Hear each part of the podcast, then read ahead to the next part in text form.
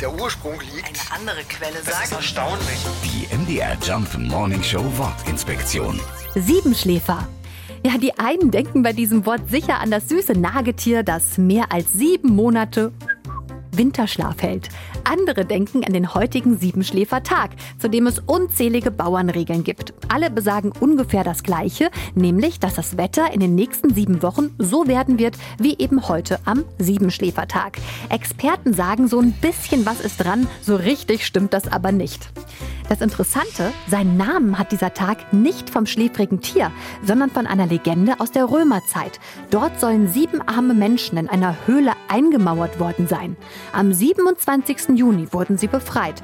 200 Jahre später, angeblich waren sie noch am Leben und haben nur geschlafen. Die sieben Schläfer.